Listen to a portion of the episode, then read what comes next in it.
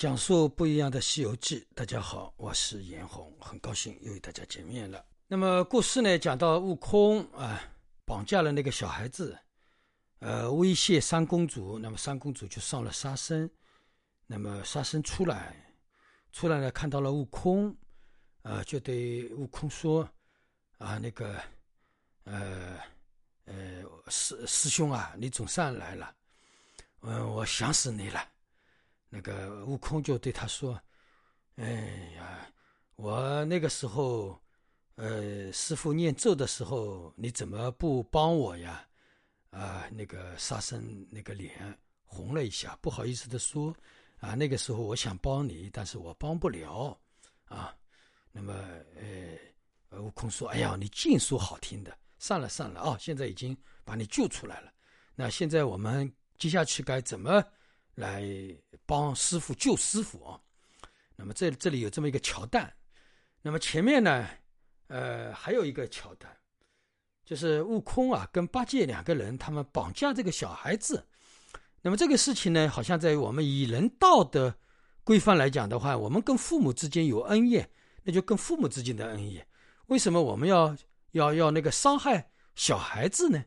对吧？那这个事情在我们现在来讲是一个。非常不合理的事情，对吧？这个是违法的事情，对吧？大人归大人的事情，但是你呃那个小孩子归小孩子的事情嘛，对吧？我们不能把大人的事情弄到小孩子身上，对吧？这个事情是有点违背违背道德的。那么为什么在这个故事当中有这么两个小的情节啊？我给大家解读一下，吴承老先生为什么要写到那个地方啊？那么首先一点啊，在我们过去社会当中，那么吴承。写这个呃《西游记》的时候呢，也是在很久以前了，对吧？那么那个时候，呃，说我们要做一件事情，我们绑架这个家里人的孩子，或者说去达到某种目的啊，好像在那个社会还是比较常见的。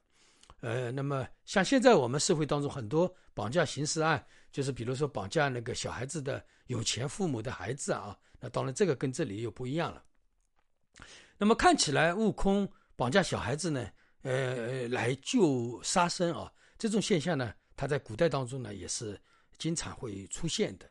那么这样的话呢，可以直接呃更加方便的达到呃目的吧，达到想要救沙僧的一个目的。那这个事情我们不从那伦理道德，或者说从古代人的眼光去看，啊，那这种现象是一种智慧的表现，这个太方便了，对吧？那那个时候不要说是王袍怪不在，就是王袍怪在的话，他也舍不得自己的小孩子受到伤害的嘛，对吧？那这个救出沙僧就非常简单了，那这个叫方便。那么为什么在这个故事当中，本来也可以没有这样一个情节嘛，对吧？但为什么吴承老先生会写这么一笔呢？对吧？那自自然也表表达了，就是悟空跟八戒在关键时刻啊，他们也会引用一种方法，这种方法叫不战皆能达到目的。对吧？我要跟你打仗，达到目的。但是现在我不用打仗，我的目的就达到了，因为我把你对方的死械，对吧，死死的呃握在了手里啊。那么当然，我们现在这个社会是一个法治社会，大家一定不能做这样的事情啊。呃，大家一定呃千万不能做这样的事情的。那么，因为为什么呢？这是要犯法判刑的啊。所以呢，这个事情啊，我们大家一定要记住，千万不能做这样的事情。当下是一个法治社会。对吧？那么虽然这里是一个小的插曲，但是呢，吴承老先生他要告诉我们，我们学佛修行，有时候我们也要讲究一些方便吧。因为这个是他是用人世间的一种小孩子绑架小孩子换一个大人的一个方便。那么同样贯穿到我们佛法学佛法当中，那也是我们要讲究，有的时候讲究的也是一个方便，它只是一个方便的法，对吧？那这个方便法怎么说呢？因为八戒跟悟空他们心中没有恶，他们只是。就是借用小孩子这么一个筹码来换取杀生，对吧？如果说真的说王袍怪，我杀生也不放，你把我孩子杀了吧，那当然悟空跟八八戒也是不会来杀这个小孩子的，对吧？那这个他只不过是达到一种手段的一这个目的而已，只是一个借用了这么一个方法。那么我们邪佛修行呢，有的时候也会遇到这样那样的一种方便。当然，我们邪佛修行的方便跟那个这里的做坏事，它不是一个频率的事情啊。只是从相应来讲，都是为了达到利用一个方便来达到修行的一个目的，对吧？那么有的时候呢，我们心中不是恶的，对吧？但是呢，看起来这个事情是件坏事，但是呢，这件坏事是我心中是没有做坏，但是呢，我可以达到，或者说我要做好事的目的，或者说我可以达到更大的功德啊。那么这个呢，在佛法当中也有很多说法，比如那个佛陀因生因世的时候，对吧？他们出海祈宝啊，祈宝的时候有一个胆疼黑人要杀一百个商族，那么一百个商商人他们是以后的菩萨，那么佛陀看到这种现象呢，他就把那个胆疼黑人给杀了。那么这样呢，他实际上看起来呢他是杀人，但是呢他做了两件好事。第一，胆疼黑人就不用下地狱了，因为他没有杀人嘛，他杀了人就要下地狱，对吧？那么，呃，那个佛陀就把他给杀了。那么另外呢，他就通过这样一个事情救了一百个菩萨，对吧？虽然是是虽然是就是我们在讲的叫整菩萨以后的菩萨，但他们的呃命运后来肯定是菩萨。那当然，用我们究竟佛法来讲，每个人都会成佛成菩萨的，对吧？那么这样一来之后，佛陀就。这样一个看起来做了这样一件坏事，但最后得到了四个阿僧子劫的功德，圆满了四个阿僧子劫的功德。那这种呢，呃，现象呢，在呃我们来看的话呢，他也是好像是做了一件坏事，但实际上呢，又做了一件好事。那么再比如说啊，有一个呃出家人啊，非常长得非常的善，非常的长长得善呢，有一个女的看上他了，看上他了呢，就非要跟他结婚。如果说你不跟我结婚，我就自杀。然后呢，那个出家人就没有办法，这个出家人就还俗了。还俗了之后呢，就跟他结婚了。那么就因为他是这个出家人，他的还俗，他不是说，呃，他要想要结婚，或者说他要，呃，要跟男女之间有什么关系，他是因为想要救度这个女的，不让她自杀，对吧？那么自己就牺牲了，他是牺牲了自己这个身份嘛，我的出家人身份就不要了。对吧？当然，他的修行慧根是不会舍掉的。那么，他就是这样一个举动，也就圆满了三个阿僧子劫的呃功德。那这些呢，我们如果说我们没有智慧的人来看，觉得他是在做坏事。那如果说就像八戒跟跟悟空一样啊，你们怎么可能用小孩子绑架来达到唤起你们的目的呢？对吧？那你这个肯定是太恶了，对吧？我刚才讲的两个故事，故事从表面来看也是坏事情，对吧？但是呢。真正他做了，他的内心当中，他是在做好事情，对吧？那么，所以呢，沙僧看到悟，那么这个是上面一个问题啊。那么，在第二个问题呢，就是沙僧见到了悟空啊，说了好话。沙僧说：“啊，师兄啊，我见到你好高兴啊！啊，你总算出现了啊，我好想你啊。”然后悟空就半开玩笑半认真的说：“哦哟，你不要说的那么好听了吧？”哎呀，师傅念咒的时候赶我走的时候，你怎么不帮我说句话呀？对吧？那个个沙僧就就说那个时候我说的，说了我没有用，我帮不了你，对吧？但是那个脸还是红红的，因为呢，我们从故事来看，沙僧是留了，对吧？是留悟空了，跟师傅讲，但是师傅说决心一定，那么沙僧也就没说话。但是呢，这个留沙僧是很勉强的。那如果说沙僧真的要帮助悟空留下来，对吧？那应该是给师傅跪下来。给师傅磕头，对吧？呃，一定要感动师傅，要留下悟空。那这样的话，沙僧才叫真正的要留住悟空了。但是现在呢，看到悟空来救自己，对吧？他就有就用这样好听的语言啊，我想我真的好想你哦，啊，怎么样怎么样？那悟空他当然很聪明，他就一句话就把他把他那个虚伪的相给怼回去了，对吧？那那个时候你怎么不救我呀，对吧？那所以呢，就是说，呃，在这个问题上，我们世间。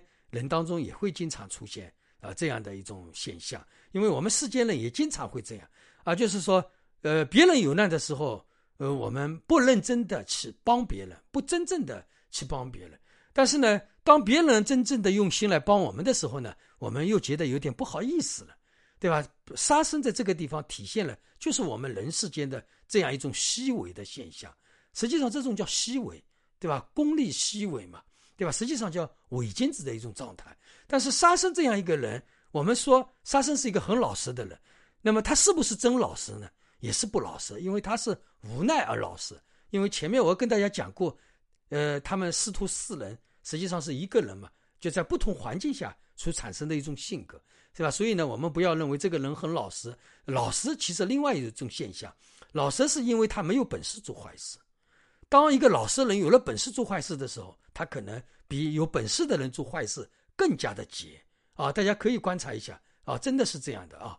怎么说呢？哦，我讲自己吧。呃，我在做生意啊，嗯，做生意的时候，在以前没有出家的时候，我的朋友很多。当然，我的朋友那个时候也都是有钱的人啊。